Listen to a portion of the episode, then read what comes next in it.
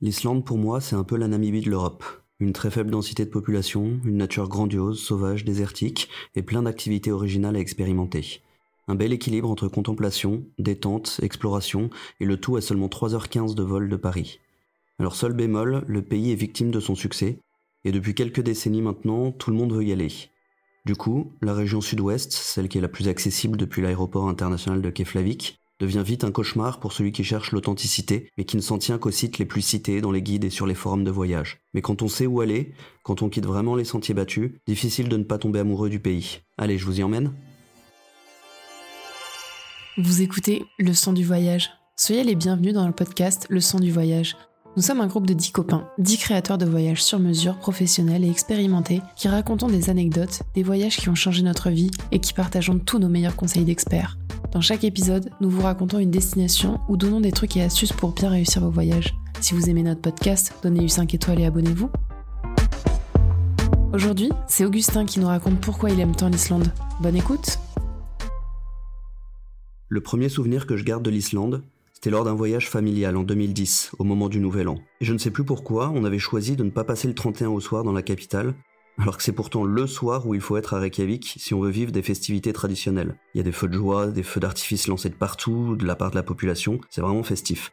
Mais bref, nous on s'est retrouvés dans une petite guest house de l'arrière-pays, sur la côte sud, pas loin du grand glacier Vatnajökull. Autant dire pas la même ambiance. Mais c'est justement cette ambiance-là qui m'aura marqué. Une tempête de neige était passée, donc tout était archi blanc, le bleu du glacier ressortait encore mieux, les quelques fermes autour de nous semblaient déjà dormir avant même d'attendre la nouvelle année, et comme le restaurant à côté était fermé, il nous a fallu demander à notre guest house de piocher dans leur réserve privée pour ne pas nous laisser mourir de faim. Ça résume un peu les options qu'on a pour visiter l'Islande. Soit en mode on aime être au cœur de l'animation et visiter les incontournables en priorité, quitte à ne franchement pas être tout seul, soit on s'éloigne des sentiers battus pour vivre une expérience plus en harmonie avec la nature. Et sincèrement, c'est pas les coins sauvages qui manquent. L'Islande, c'est très cliché de le dire, mais c'est vraiment la terre de feu et de glace. Partout sur l'île, ces éléments sont présents, à travers des champs de lave, des plages de sable noir, des massifs de rhyolites, des fumerolles, des caldeiras, des failles volcaniques. La terre est constamment en mouvement sous nos pieds. D'ailleurs, les secousses et les éruptions ne sont pas rares même si elles ne sont pas toujours visibles ou ressenties. En 2021, j'ai guidé un voyage qui était ciblé sur la toute dernière éruption volcanique du Fagradalsfjall, sur la péninsule de Reykjanes. Les locaux venaient s'y promener comme les Parisiens se promènent au jardin du Luxembourg. Certains jouaient au volet à côté de la lave, d'autres faisaient cuire leur pain sur la roche chaude. Ici, on vit avec les événements naturels, qu'on appelle d'ailleurs pas catastrophes naturelles, parce qu'on y est préparé et que c'est très suivi par les scientifiques. Mais alors, ces Islandais que tu as croisés par exemple euh, sur le site de l'éruption, ils vivent où? En ville? À la campagne?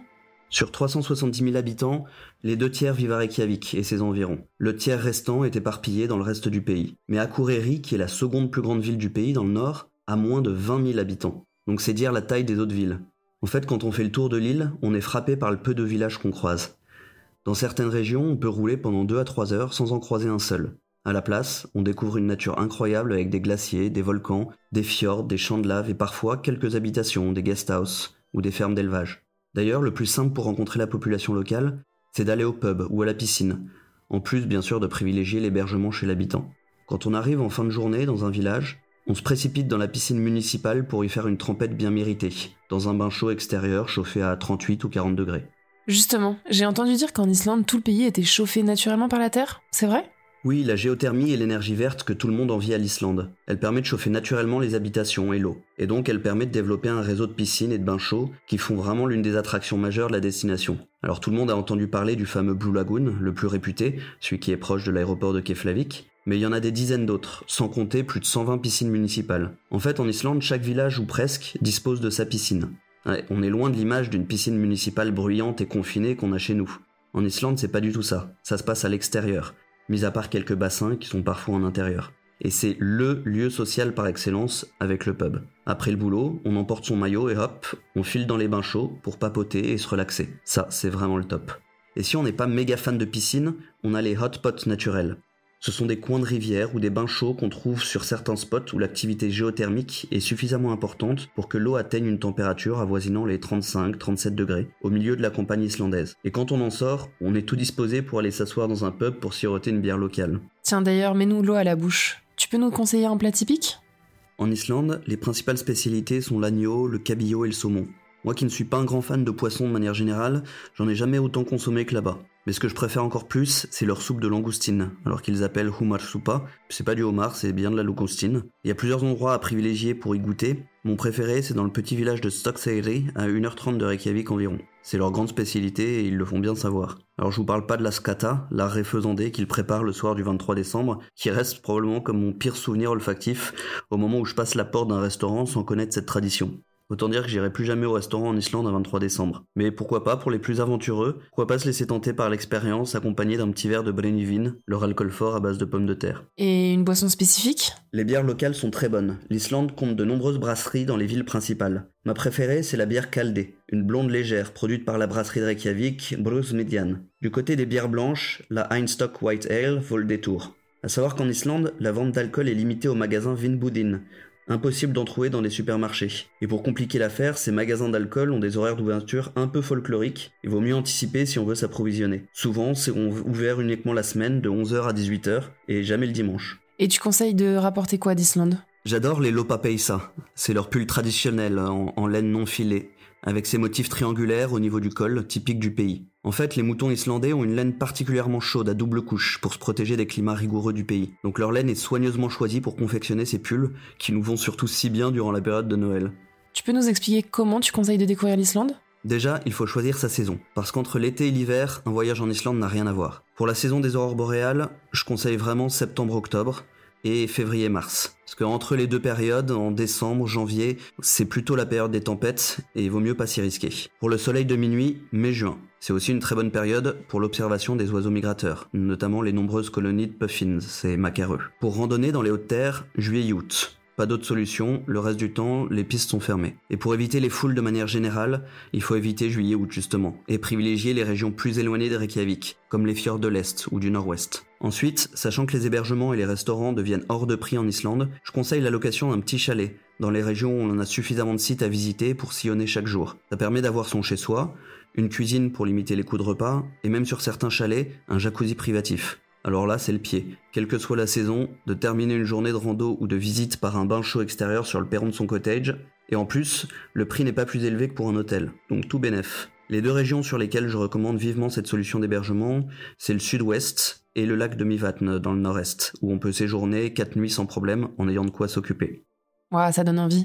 Mais quand tu parles de foule, il y a quand même moyen d'éviter ça pendant la haute saison?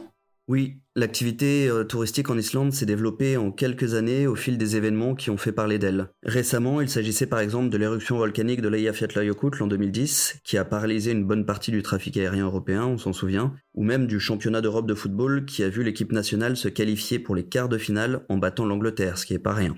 Année après année, le tourisme a explosé en même temps que les blogs et forums de voyage qui partageaient les coins à ne pas manquer. Du coup, comme les visiteurs internationaux suivent souvent les recommandations de ces guides ou de ces blogs, bah, tout le monde va un peu aux mêmes endroits. Quand on a la chance de vivre en Islande, chance que j'ai pu avoir il y a maintenant 6 ans, on peut découvrir le pays à son rythme et surtout en étant conseillé par les locaux. Et quand on connaît les petits secrets, on peut vraiment éviter la foule et se retrouver dans un paradis de nature vierge et intacte rien que pour soi, même pendant la haute saison. Ok, parlons pratique. Combien d'heures de vol depuis la France? Il y a 3h15 de vol direct depuis Paris seulement.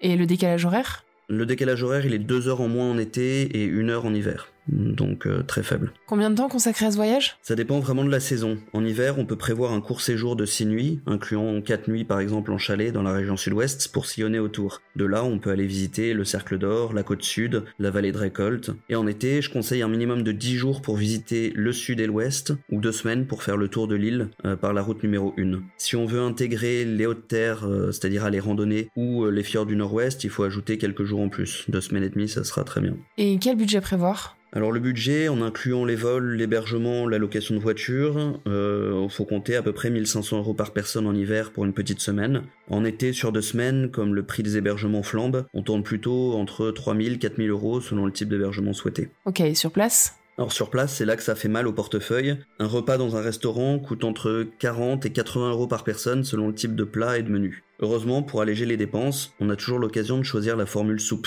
euh, végétarienne ou soupe d'agneau, qui vaut en moyenne une quinzaine d'euros.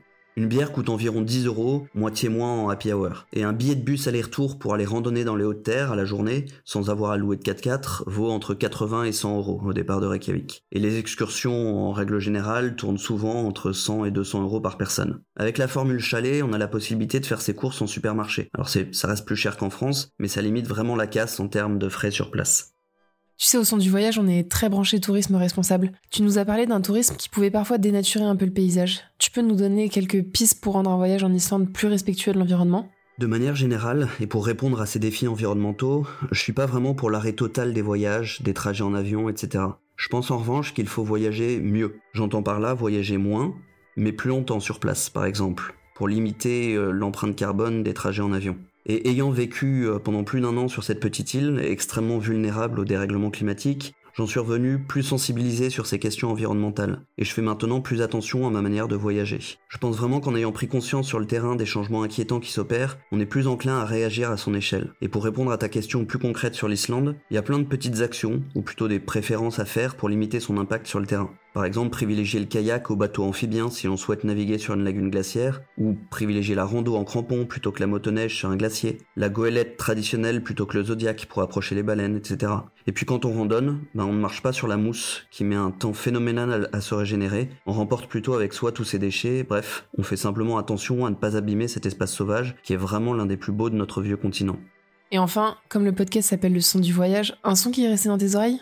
Eh bien, je vais faire une transition avec ta dernière question. Lors de mon dernier voyage en Islande, j'accompagnais un groupe de 16 jeunes qui venaient se rendre compte de l'extrême fragilité de l'environnement naturel islandais. C'était parrainé notamment par le ministère de l'Environnement et de l'Éducation nationale. Nous étions accompagnés de scientifiques et le but était d'opérer dans différents domaines des missions et des relevés scientifiques pour analyser ensuite les données et en tirer des conclusions. On avait de la volcanologie, de la glaciologie, également de la biologie marine. Et justement, en biologie marine, nous avions pour mission d'aller en kayak sur un spot qui s'appelle Beluga Point, euh, au large des îles Westman, pour plonger un hydrophone et écouter les belugas. Après un peu de patience, on y est parvenu, jusqu'à ce qu'un bruit lourd de moteur vienne interrompre notre écoute. Et en fait, on s'est aperçu que les baleines étaient extrêmement dérangées par ce bruit de moteur. C'était euh, simplement un bateau de touristes qui avait mis la musique à fond pour venir dans cette espèce de, lieu un peu secret euh, au fond d'une cavité. Et on s'est rendu compte à quel point les cétacés pouvaient être dérangés par ce bruit de moteur. Et ça, ça nous a perturbé parce que après avoir entendu, un vrai son de nature et de mammifères marins, eh on s'est rendu compte à quel point l'impact du tourisme euh, était flagrant et pouvait euh, vraiment venir euh, abîmer la nature et déranger les, habitants des fonds marins.